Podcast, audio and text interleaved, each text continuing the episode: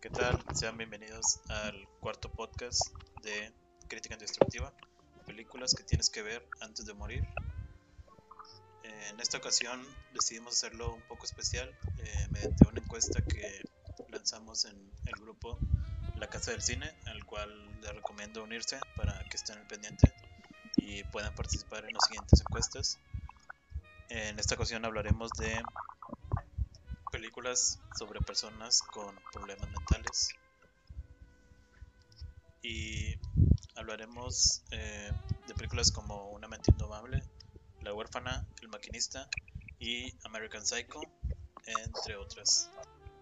Eh, comenzaré el podcast con la primera película que es Mente Indomable. Eh, su título original es Good Will Hunting de 1997. Eh, es una película dirigida por Gus Van Sant y está protagonizada por Matt Damon, Robin Williams y Ben Affleck. Eh, la película nos cuenta la, la historia de Will. Eh, Will es un joven rebelde que tiene una inteligencia destacable. Se podría decir que es un genio. un genio. Sí, para las matemáticas. Es como un superdotado o algo así. Sí, podría decirse. Eh, lo descubren a través de unos eh, unos problemas matemáticos que, que dejan en, eh, que deja un profesor en una en un pizarrón en, en el pasillo de, de, una universidad y Will él por su propia voluntad va y y resuelve los problemas eh, sin decirle a nadie. Y esto hace que el profesor se vuelva, eh, bueno, queda un poco sorprendido y, es, busca de cualquier manera encontrar a la persona que lo resolvió hasta que logra dar con, con Will. Y a partir de aquí eh, empieza una serie de problemas ya que Will es una persona muy rebelde y no quiere verse envuelto en, problemas de eh, una sociedad normal. Él solo quiere seguir siendo un simple conserje.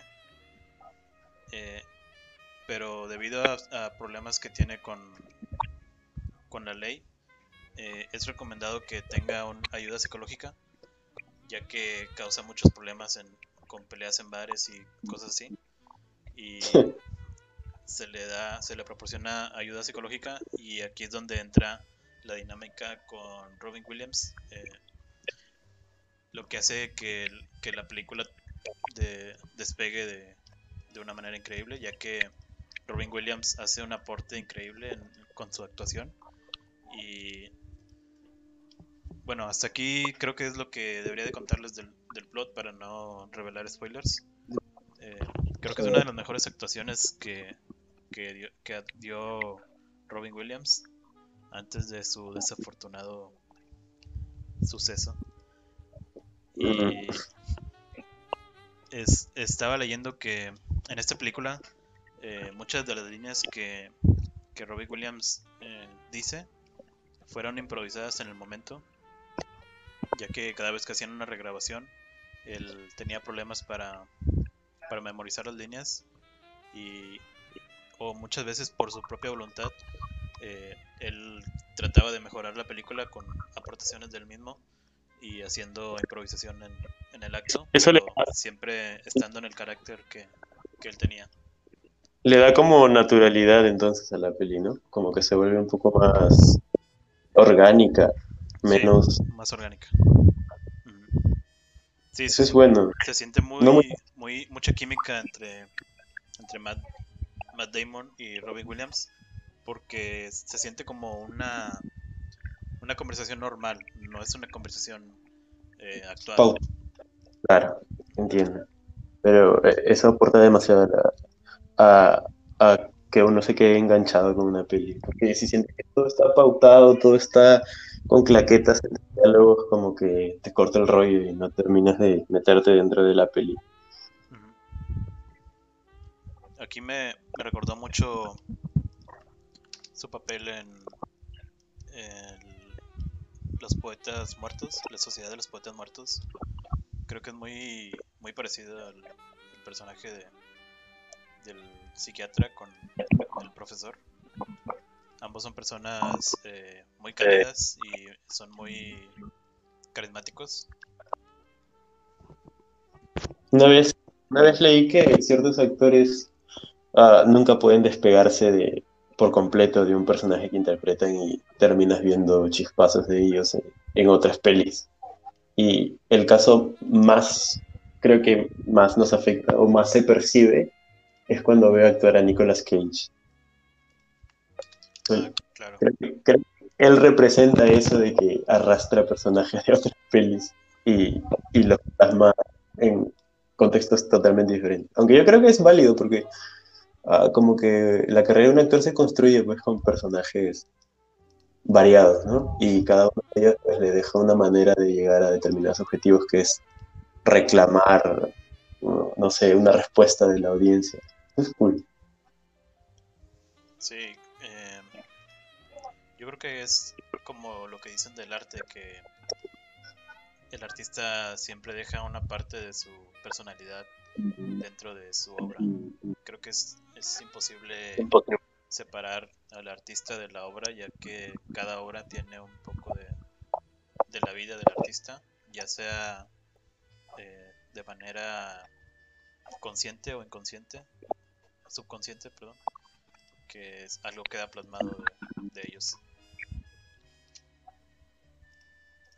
Y bueno, volviendo a la película, pues eh, me faltó decir que esta película ganó eh, dos Oscars. Eh, uno por guion original y el segundo por mejor actor secundario, en este caso Robin Williams. Además tuvo otras nueve nominaciones. Este guion es el primer guion de, de, Matt Damon. Él fue el, el escritor Ah, el primero de Matt Damon. Ajá. Y mm. fue, bueno, fue el conjunto entre Matt Damon y Ben Affleck. Eh, ben Affleck, pues, eh, ya es, es conocido que la película de Argo eh, con ella ganó el, creo que fue mejor película o mejor director, no me acuerdo. Pero sí, fue reconocida por la academia, tengo entendido. Recibió varias, varias nominaciones eh, y aquí pues fue la primera película que escribieron. Eh, no sé por en dónde leí que, que Matt Damon y Ben Affleck compartían un departamento ahí en, en Los Ángeles y por, eso, tenían, bueno, por eso tienen una amistad muy, muy fuerte. Eh, también el, el, hermano de Ben Affleck, Casey Affleck, que en mi opinión es mejor actor todavía que, que, yo diría que ambos, creo que ya los ambos son muy buenos. Sí, creo que Casey Affleck ya superó a, a su hermano y a Matt Damon en la actuación. Wow. ¿Te, te imaginas eh, las reuniones que habrá habido en ese, en ese departamento? Imagínate dos personalidades siendo roomies. La cantidad de chicas que han desfilado por ahí. Pero nos estamos saliendo del contexto. Bueno, aquí, aquí antes de, de esta película, ellos no tenían mucha mucha fama. Sí tenían algo de fama, pero no a los niveles que, estaban de superestrellas. Antes, antes que despegue su carrera, supongo, pero Matt Damon luego y Affleck también cogieron papeles bastante importantes. Creo que llegaron a ser de los que más facturaban en, en Hollywood y producciones grandes. Pero qué genial que también se ha inmiscuido en, en, realización de guion. Eso es. incluso aquí en la película, eh, Matt Damon y Ben Affleck y Casey Affleck, eh, ellos interpretan a un grupo de amigos que viven en, ahí en, en la ciudad y pasan ciertas aventuras, por así decirlo, salen juntos y eso, a fiestas. Y pues se nota la naturalidad de, de la amistad entre ellos. Eh, se nota muy buena química en, su forma de, de interactuar. Claro, es su día a día. Bueno, era su Sí, tiene mucho que ver eso de que convivieron juntos Interesante dato. No tenía la menor idea. Sí. Eh, otro dato curioso es que el, eh, después de la muerte de Robin Williams, el jardín eh, público de, de Boston eh, hicieron una estatua. Eh, bueno, hicieron una petición para poner una estatua de Robin Williams en esa banca justo que estamos viendo. Ah, No estoy seguro. quieren hacer una, un- una estatua de, de Robin Williams en esa banca. En- Pero la petición fue por de parte de, de los actores o, en- o de la comunidad. creo que es de la comunidad. No, dice, no especifica aquí. Solo dice que hubo una petición. Supongo que. Pero se llegó a realizar o no especifica. ¿Cómo, cómo? Se llegó a realizar la eh, No encontré el dato, solo encontré la petición. No estoy seguro si, si ya fue terminada, pero igual eh, podemos darnos cuenta en menos de claro, la repercusión del personaje.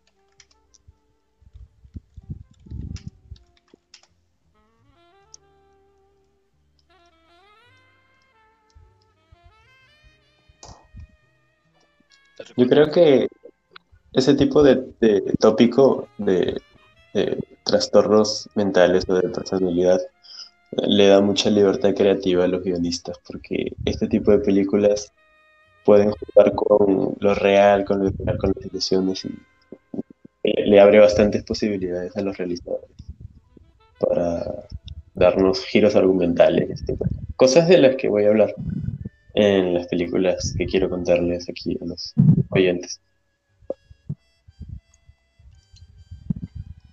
Creo que ya encontré algo sobre, sobre la, la banca. Les voy, a, les voy a mostrar aquí en el video. Para los que no, no vean el video, pueden buscar Boston Public Garden, Garden Bench from Good Will Hunting. Y ahí van a ver eh, la imagen que les voy a mostrar ahora. Es, es la imagen de, de la banca. Al parecer no pudieron hacer una estatua, pero hicieron eh, una grabación en, en la banca con Ah, una O sea, a modo placa. modo conmemorativo en la banca. Bueno, Sí, solo es, es está la banca y tiene una pequeña placa como dice esta banca fue utilizada en la película. Como que no les alcanzó el presupuesto para algo, algo más y, y eso fue todo lo que pudieron poner. bueno, Siento que fue como, como un como que el alcalde o alguien dijo cúmplenle su pequeño capricho con esa cosa y para que ya nos dejen de poner eh, de poner bueno, al menos, al menos lo reconocieron. Sí, pero igual si alguien quiere ir a, Boston o se encuentra cerca de ahí, puede ir a la banca y tomarse una foto como si estuviera en la película. Creo que no es muy difícil de encontrar, es la única que tiene una placa que dice Good Will Hunting. La banca con una placa conmemorativa. Sí. Pero Bueno. eh, bueno, creo que eso es todo lo que encontré sobre la película. No es eh, no es una película muy compleja, de hecho es una película sencilla de, de ver, a pesar de los temas que trata, que sí son un poco complejos, ya que trata sobre, sobre problemas de eh, problemas de autoestima y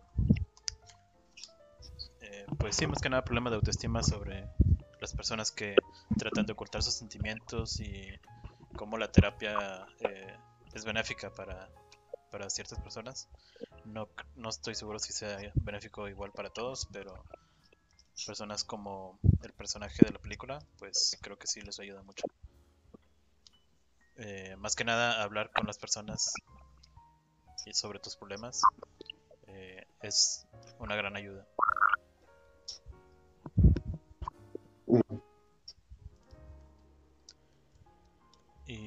Bueno, pasemos a la siguiente película para no alargarnos de más. Es verdad. La siguiente película es La huérfana y nos va a hablar Franco sobre ella. ¿Franco? Ah, perdón. perdón. Es como ambos son de Perú, eh, hubo ahí un error técnico. Eh, nos va a hablar Miguel, Miguel Moscoso sobre ella. Va, va, va, va. Bueno, la tuve que volver a ver. Esta película la vi hace mucho tiempo, pero la tuve que volver a ver para estar fresco para ver. Bueno, La huérfana Orphan es su título original. Es una peli del 2009 de suspenso, aunque luego tiene unos detalles que quiero comentar. Ah, la dirigió Colette Serra. Es un director, tengo entendido, de orígenes pero nacionalizado norteamericano. Y curiosamente en la producción estuvo relacionado DiCaprio, que no aparece en ninguna parte más que en los créditos finales. Como esta peli se relaciona con, con el tema de hoy, que son pelis que abordan problemas mentales o patologías mentales. En esta oportunidad es netamente el trastorno de personalidad antisocial o psicopatía. Eh, la peli habla sobre, el- sobre una familia, eh, la familia Coleman, que son gente un poco adinerada, clase media alta, que vive en un pueblo, no rural, pero sí en las montañas y Puedes decir blancos. sí, es verdad. Eh, bueno, el, el paisaje está completamente frío, rodeado de nieve, tonos grises claros y es una familia que está pasando por una problemática complicada, ya que eh, la madre, que es Kate Coleman, eh, está pasando un cuadro de alcoholismo debido a que ha perdido a su bebé y ella tiene una manera de manejarlo con su diario, eh, donde se desahoga. Eh, como iba a ser su tercer niña, a la cual se llama Sara, eh, ella siempre está frustrada porque comienza a afectar a su matrimonio y a su, su rol como madre. Tiene una pequeña hija sordomuda llamada Max. Bueno, la llaman Max y tiene un hijo mayor que está en la edad de la rebeldía. No es adolescente, pero está en la edad de la rebeldía. Y decide que para llenar ese huérfano, ese, que quedó la muerte de su hija que no llegó a nacer, eh, lo mejor sería adoptar una nueva, una nueva integrante de su familia. Y así es como va al hogar de la, de la hermana Clara. Y pues ahí encuentran todo tipo de niños, hasta que van con, con una niña que está pintando solitaria, más allá de los niños jugando. Y esta niña se llama Esther. Solo se sabe que ella vino de Rusia y que es una princesita, es decir, tiene modales perfectos, tiene eh, la extraña manía de vestirse como una princesa, usa boinas, usa vestidos, usa listones en el cuello, en el cabello y en las muñecas. Y nunca le ha dado problema a la hermana Clara más que cuando trató de tocar sus listones. Eh, sus listones, o sea, la niña se adorna con listones y eh, deciden adoptarla porque es un prodigio. Eh, es así como Esther llega a casa de los Coleman y pues poco a poco se dan cuenta que no es una niña ordinaria. Muy rápido se gana el cariño de, de John Coleman, que viene a ser su padre adoptivo, pero siempre está en un frecuente conflicto con su madre, Kate, y con su hermana pequeña, Max, que es sordomuda.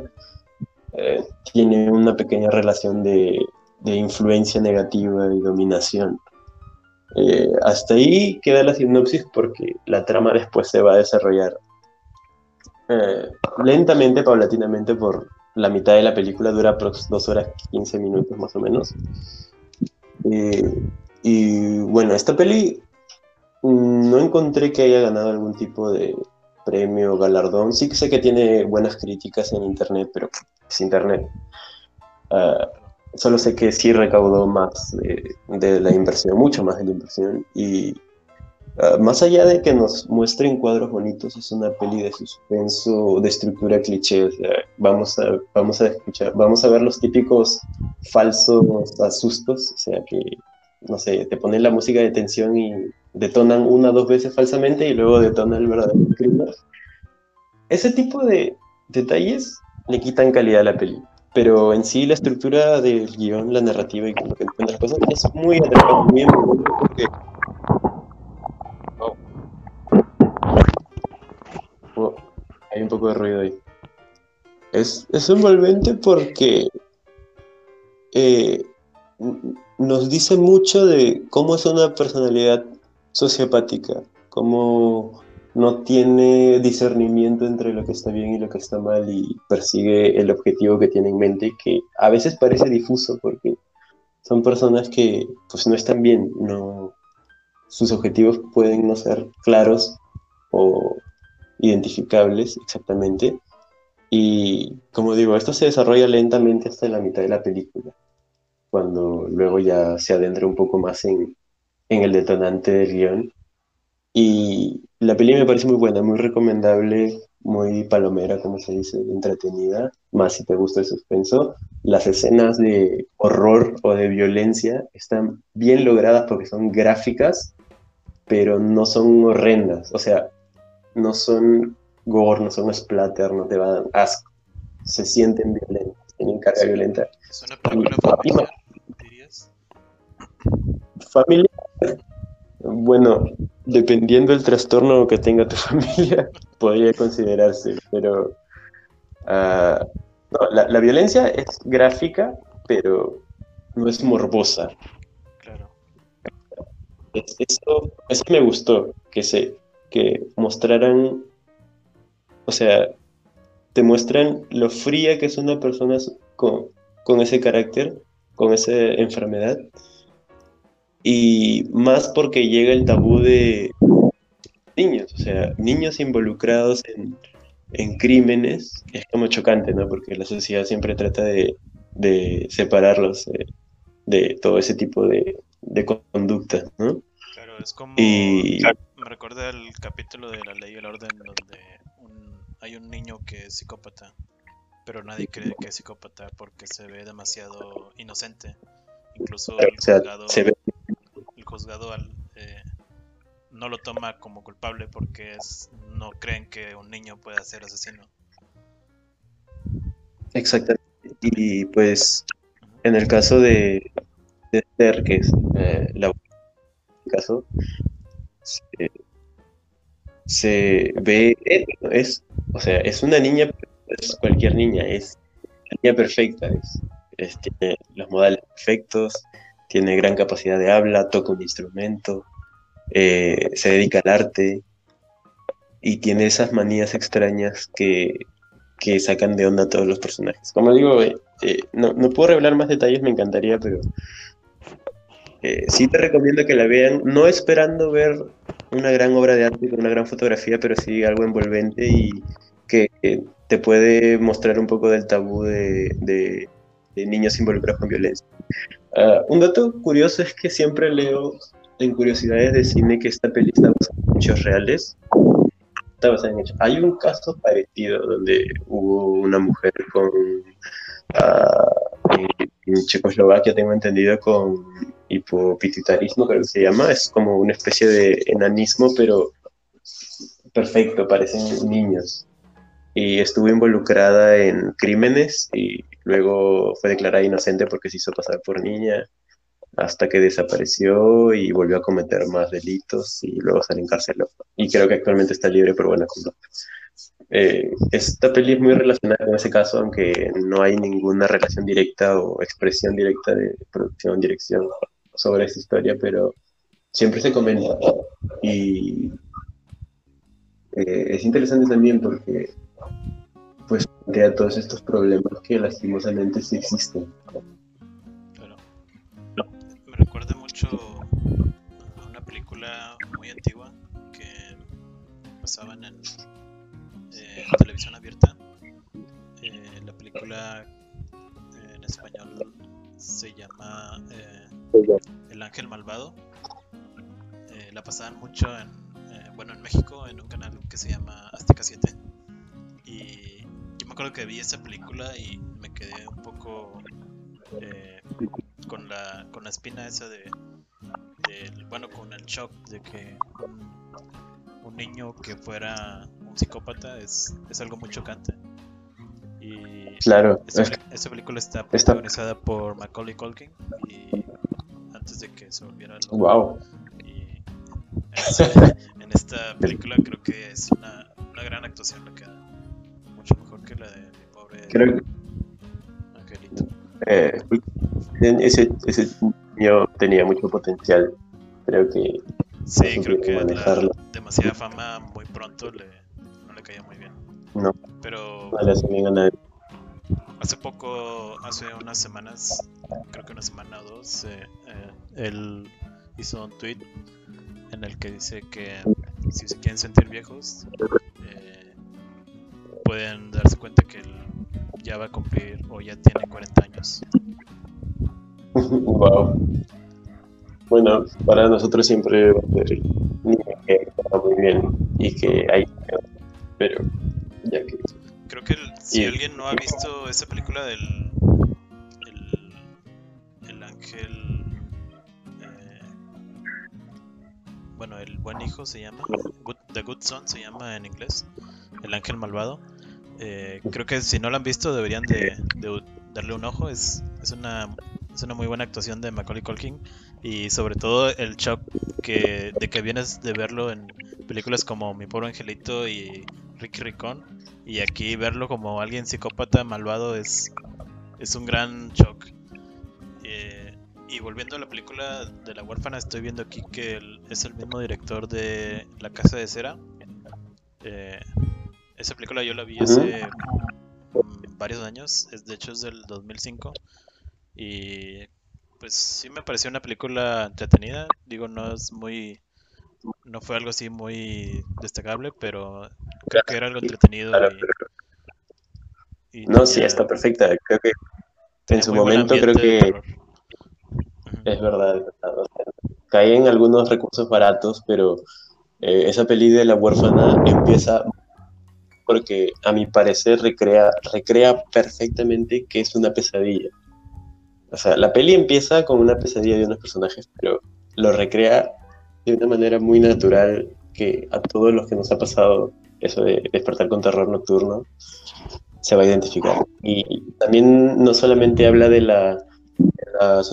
trastorno de personalidad antisocial y psicópata, sino que también habla mucho de la depresión, de la depresión de parte de Kate, que es la manera óptima del amor. Es un punto donde puedes sacar un poquito de catarsis y reflexionar sobre esas cosas. Aunque al final de la peli creo que el director se puso en modo acción y, y resolvió todo de la manera más rápida, aunque la peli tiene dos horas y algo. Pero bueno, recomendable, de verdad. Probablemente le pidieron que recortara y Sí, y se, se olvidó de todo y, y dijo, bueno, esto acaba como peli de acción y, y ya. Literalmente solo faltaba al final las explosiones, dirigido por... probablemente Leonardo DiCaprio le dijo que solo quería dos horas y lo obligó a cortar la película. Mm, Sí viene aquí en, la- Bueno. en la- en la Wikipedia de Leonardo DiCaprio como productor. Pero bueno, eh, ¿pasamos a la siguiente película o hay algo más que quieres comentar? Yo creo que estaría bien pasar a la otra peli. Cuéntanos, ¿qué más viste? Ok. eh,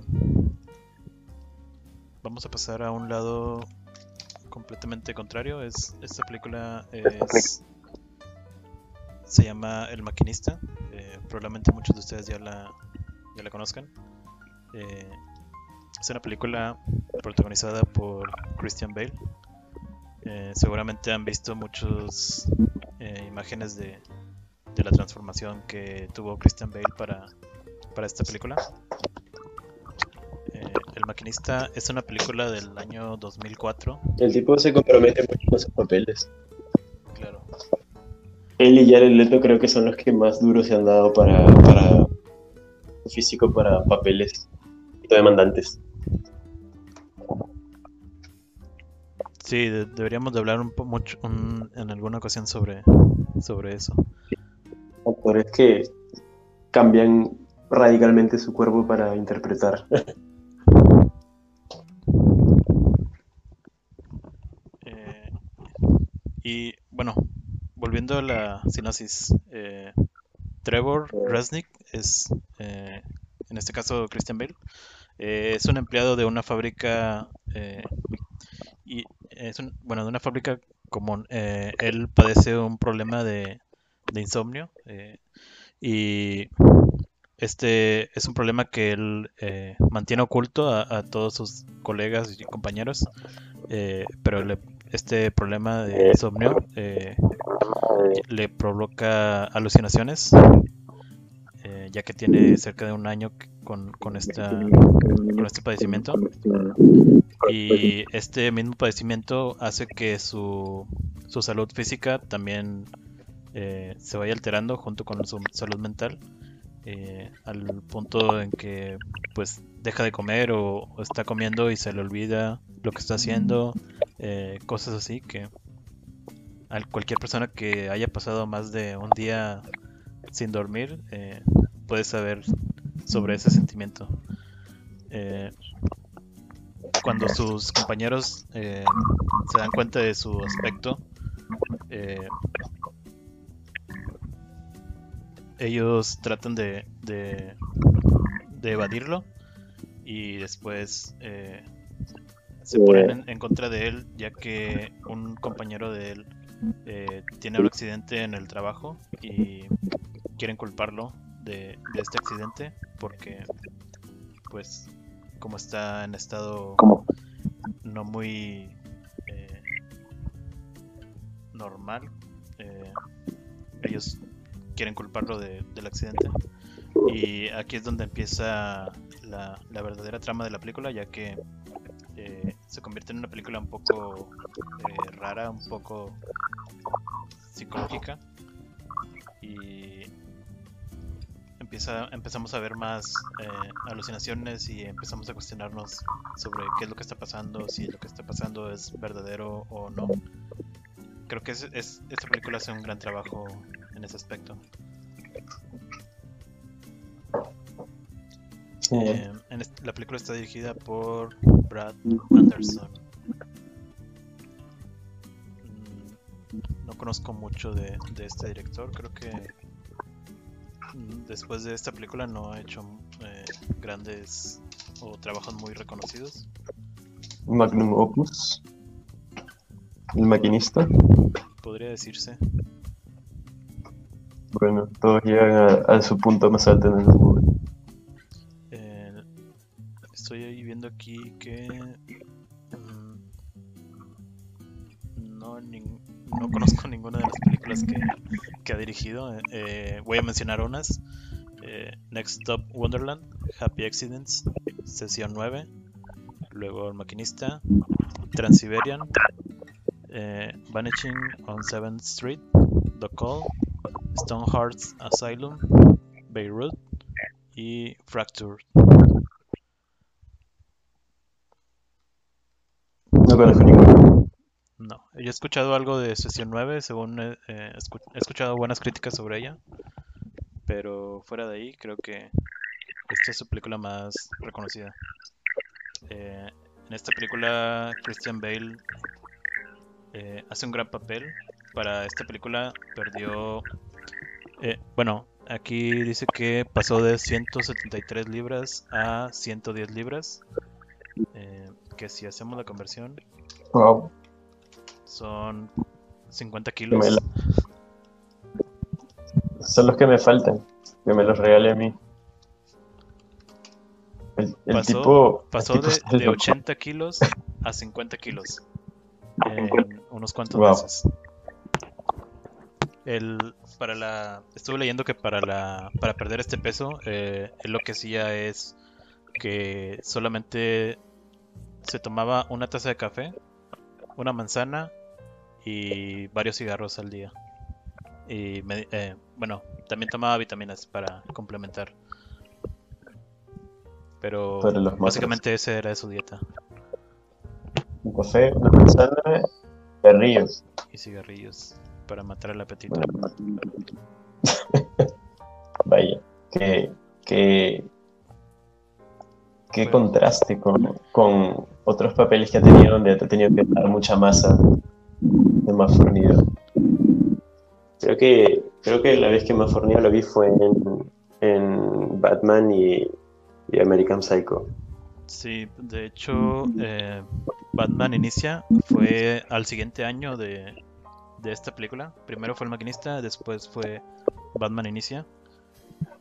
Y pues es, ahí puedes ver el, el gran contraste entre uno y otro. En, en Batman Inicia es está súper musculoso. y- Bat- Batman Begins fue, fue lo que catapultó a Bale dentro de dentro del movimiento de personas que solo ven pelis por cartelera. Le- comenzaron a darle papeles un poquito más comerciales, pero creo que mejores pagados. El tipo es un genio, el tipo ah, le pueden dar eh, múltiples tipos de personaje y todos los interpreta a la perfección. Le, lo le compro lo que actúe. El tipo es un crack. Sí, es uno de los mejores actores de con vida en, en Hollywood. De eso no hay ninguna duda. Y su compromiso es... eh, de hecho, antes de que grabaran la película, el director eh, contrató a Christian Bale, pero él no le dijo nada sobre la transformación del personaje. Eh, el Christian Bale por decisión Por propia iniciativa. él, sí, por Wow. iniciativa, él decidió que el personaje, debido al insomnio, es eh, su transformación física debería ser acorde a, a- a lo que a lo que vemos y por eso él decidió bajar tanto de peso hasta parecer una persona enferma. Eh, Bueno, tiene, tiene algo de razón. Imagina alguien que crónico y no, no tendría sería muy disonante. aquí ver tipo se más, bastante. un poco más perturbadora de, Perturbadora. de su cuerpo. Aunque eso, eso es a los actores para desenvolverse mejor. Les ayuda mucho percibirse ellos mismos como relacionados con el personaje. Por ejemplo, yo recuerdo que para una peli animada, Rango, que es muy comentada, muy disfrutable, creo que la voz de Rango, que es el personaje principal, la da Johnny Depp. Y recuerdo que en las grabaciones de, de las voces de Rango, Johnny Depp estaba vestido como Rango y actuaba, se movía mientras le daba voz al personaje, porque él decía que eso ayudaba mucho a darle naturalidad, mucho a darle, a hacer que se vea más, ¿cómo decirlo? Más real, que se sienta, que se perciba más real. Claro. Y De hecho, es una técnica que usan eh, también los, los las personas que se dedican al doblaje.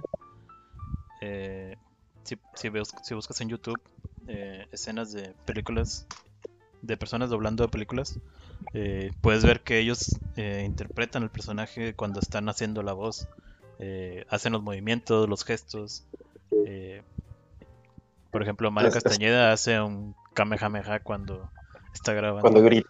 Sí, todos los gritos y eso todo lo, lo interpretan, a pesar de que solo sea la voz, ellos tienen que interpretarlo porque es, son actores, no son, no existe el- la carrera de, de do- doblaje, es, es ser un actor.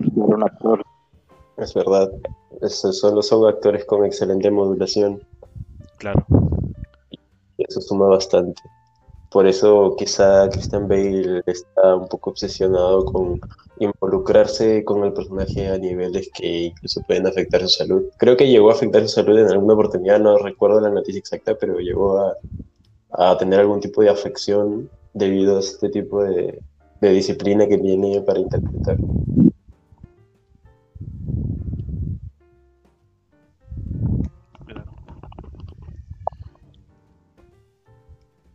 Y hablando yo, yo también quiero hablar sobre una peli protagonizada por Christian Bale. Sí, pasemos a la última película. Claro, American Psycho o Psicópata Americano. en el doblaje al español, dirigida por Mary Harron, que es una directora canadiense, creo que está involucrada en episodios de algunas series o cortometrajes. Creo que la, la, obra más reconocida que tuvo es American Psycho y por supuesto estelarizada por, por Kristen Bale. Ah, curiosamente, esta peli también se relaciona con el tema de hoy. Su título lo dice, psicópata. La psicopatía de un personaje. Eh, el detalle curioso es que está basada en un libro del mismo nombre. Y eh, esta peli es como una especie de sátira, a la vez comedia negra, pero también de mucha carga emotiva. Y lo que me gustó es que también transmite belleza por las imágenes. El argumento es, habla sobre Patrick Bateman, que trabaja en una firma llamada Pearson Pierce en, en Nueva York. El tipo es hijo de papi, o sea, es, trabaja en una compañía millonario porque papá es millonario, aunque nunca, nunca se, se habla más allá de eso. Eh, el tipo tiene un departamento lujoso y empieza hablando sobre sus manías y exquisiteces. Eh, está obsesionado con su físico, está obsesionado con su apariencia, con el traje, con la calidad de las cosas que usa, sus manías sobre la limpieza.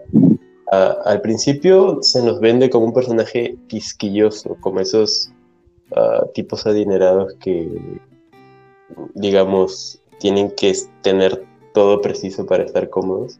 Y se hace un poco molesto porque, pues, eh, ese papel Christian Bale está con, creo que el mejor físico que ha tenido en toda su carrera. Está súper hipertrofiado, súper definido. Está mamadísimo.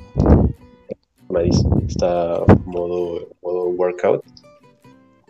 Y aparte de eso, pues eh, se lo visten con clases, es decir, tiene traje de diseñador y todo esto. La peli no comienza un poco floja, sino que es necesaria toda esa todo ese prefacio de cómo es una persona con un monólogo.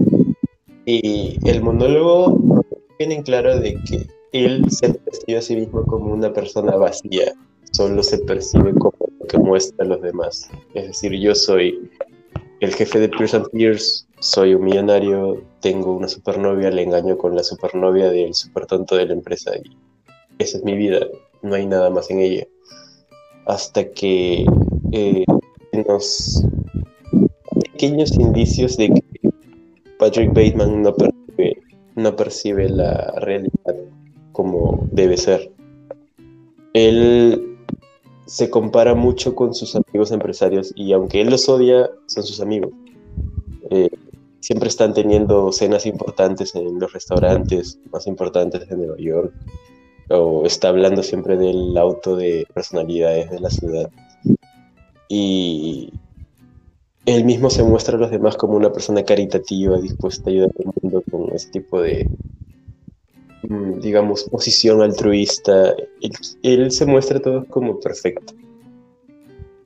Eh, la, la, peli, a medida que va avanzando, pues nos da planos muy bonitos, nos da cuadros muy bonitos y nos da mucho sentido de la estética porque todo es de lujo todo es de alta costura, todo es de alto diseño.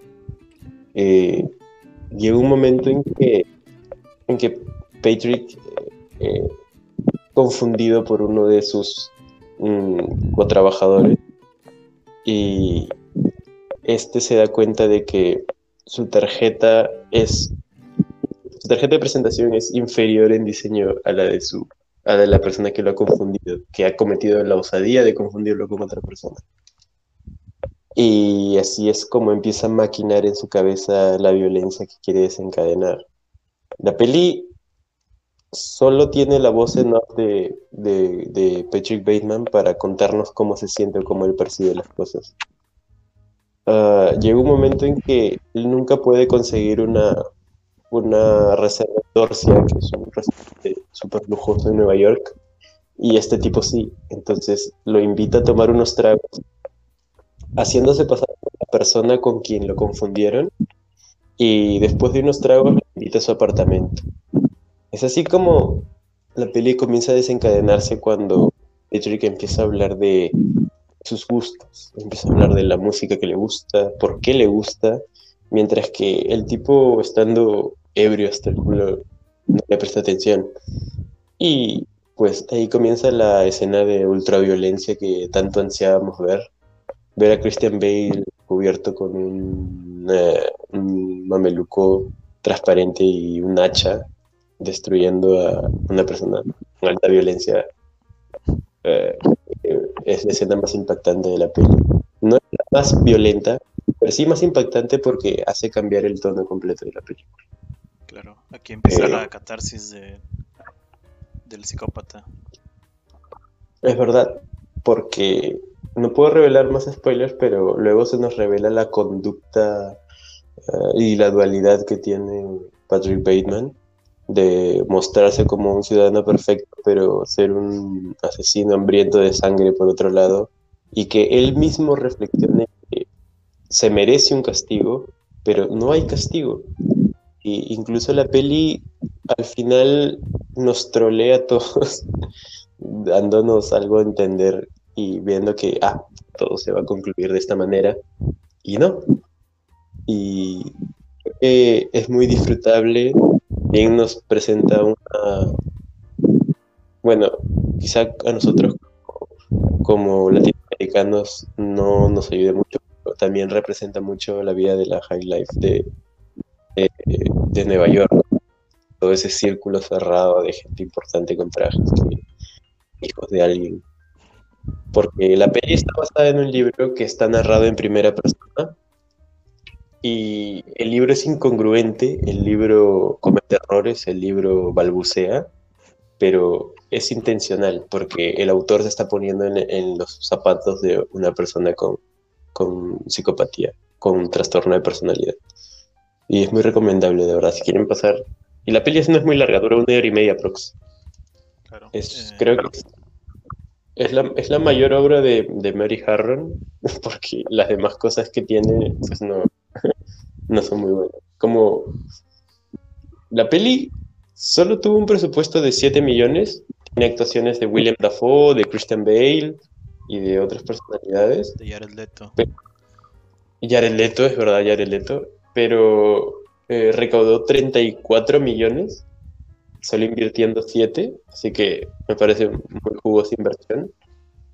Y tiene escenas de violencia, tiene escenas eróticas, tiene escenas, ah, Divertidas. digamos, divertidas, divertidas, pero de comedia negra. No es algo que disfrutarías ver con tus padres, Sí, no, creo yo. no es una risa sana. No, no es una risa divertida, es una risa de burla porque sufrimiento ajeno, pero es como dice Tarantino, sabes que es una peli y te puedes reír. Pero Esta, Ah. esta película tiene una cantidad inmensa de memes y es verdad, reacciones. esta peli es del 2000, pero por 2008, 2010 circulaba mucho imágenes de Ray, Ray de Patrick Bateman con el hacha, con, señalando la música y así. Tiene, tiene un guion muy, muy, muy bien estructurado, muy divertido. Y se resuelve de manera troll, pero bueno. Como dato curioso, esta peli tiene una secuela. No muchos lo saben, pero tiene una secuela llamada American Psycho 2, All Ameri- American Girl, que fue un bodrio, una porquería, según todas las páginas de reseñas, todo el mundo detesta esa peli. Fue en su momento condecorada como la peor secuela existente en el cine. Es un crimen de odio al cine, como dirían algunos exquisitos. bueno, Sí, está protagonizada por Myla Kunis. No muy buena actriz, que digamos. Tampoco le ayudó mucho eso. no, creo que fue una excelente manera de sepultar su carrera, lastimosamente. Pero esta peli en general es muy recomendable y transmite mucho ese sentimiento de, de percibir la realidad como es. Y también el hedonismo que tienen los, los psicópatas, de querer satisfacer el placer que, esa sed de placer que tienen, que sea de matar, de estafar de salirse con la. Claro. Y interpreta muy bien a una persona obsesivo-compulsiva. Es verdad. eso es un detalle que tienen en todos, tanto en Orphan como en, como en American Psycho, los personajes tienen manías extremadamente quisquillosas. Las cosas tienen que ser milimétricamente a su gusto o desatan un comportamiento uh, que no está de acuerdo con cómo ha venido comportándose hasta el momento. Por ejemplo, la niña Esther de The Orphan cuando le tocan los listones o cuando se acercan a ella cuando cierra la puerta o, cuando revisan sus cosas. Tiene ese estallido de gritar y patalear. O Patrick Bateman cuando eso se repite mucho en la peli, cuando pones los cubiertos o un vaso sobre la mesa sin usar un portavasos, él lo sacan de quicio y Christian Bale lo saca a la perfección. El tipo transmite eso perfectamente. Creo que, de verdad, si no la han visto, tienen que verla y si la vieron, vuelvan a ver porque es demasiado cool. Claro, eh, se está perdiendo de muchos memes también. también. Así entiendes muchos memes y puedes hacer.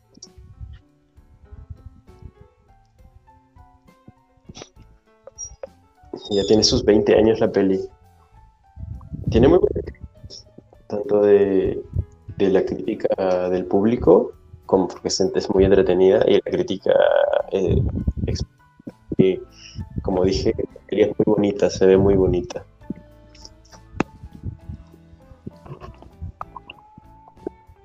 Y bueno, eh, creo que con eso llegamos a la conclusión de, de esta emisión. Esperamos que lo hayan disfrutado y si no alcanzaron a verlo o si quieren escucharlo en otra plataforma, eh, el programa se va, eh, se va a subir a la página de YouTube eh, del administrador que soy yo, Omar Cavazos. En Spotify también pueden encontrarlo como Crítica Indestructiva. Y igualmente, pues aquí en la página de Facebook va, va a seguir arriba del video. Y pues creo que es todo. No sé si tengas algo más que comentar. Agradecerte más bien por invitarme a tu espacio para hablar de pelis. Y ahora que estamos en cuarentena, pues es la excusa perfecta para que si no tenían mucha manía con las pelis, pues les cojan manía ahora, porque es una manera muy bonita de adentrarse en el arte y, y de charlar. Te saca mucha charla y conoces muchos amigos. Bien. No, gracias a ti por participar. Y pues nada, si entran a la casa del cine pueden participar en la siguiente encuesta para para las siguientes emisiones y ustedes podrán elegir qué temática eh, vamos a, tomar. Eh, pues yo me despido. Mi nombre es Omar Cavazos. Gracias. Nos vemos en el, la siguiente misión. Nos vemos. Bye.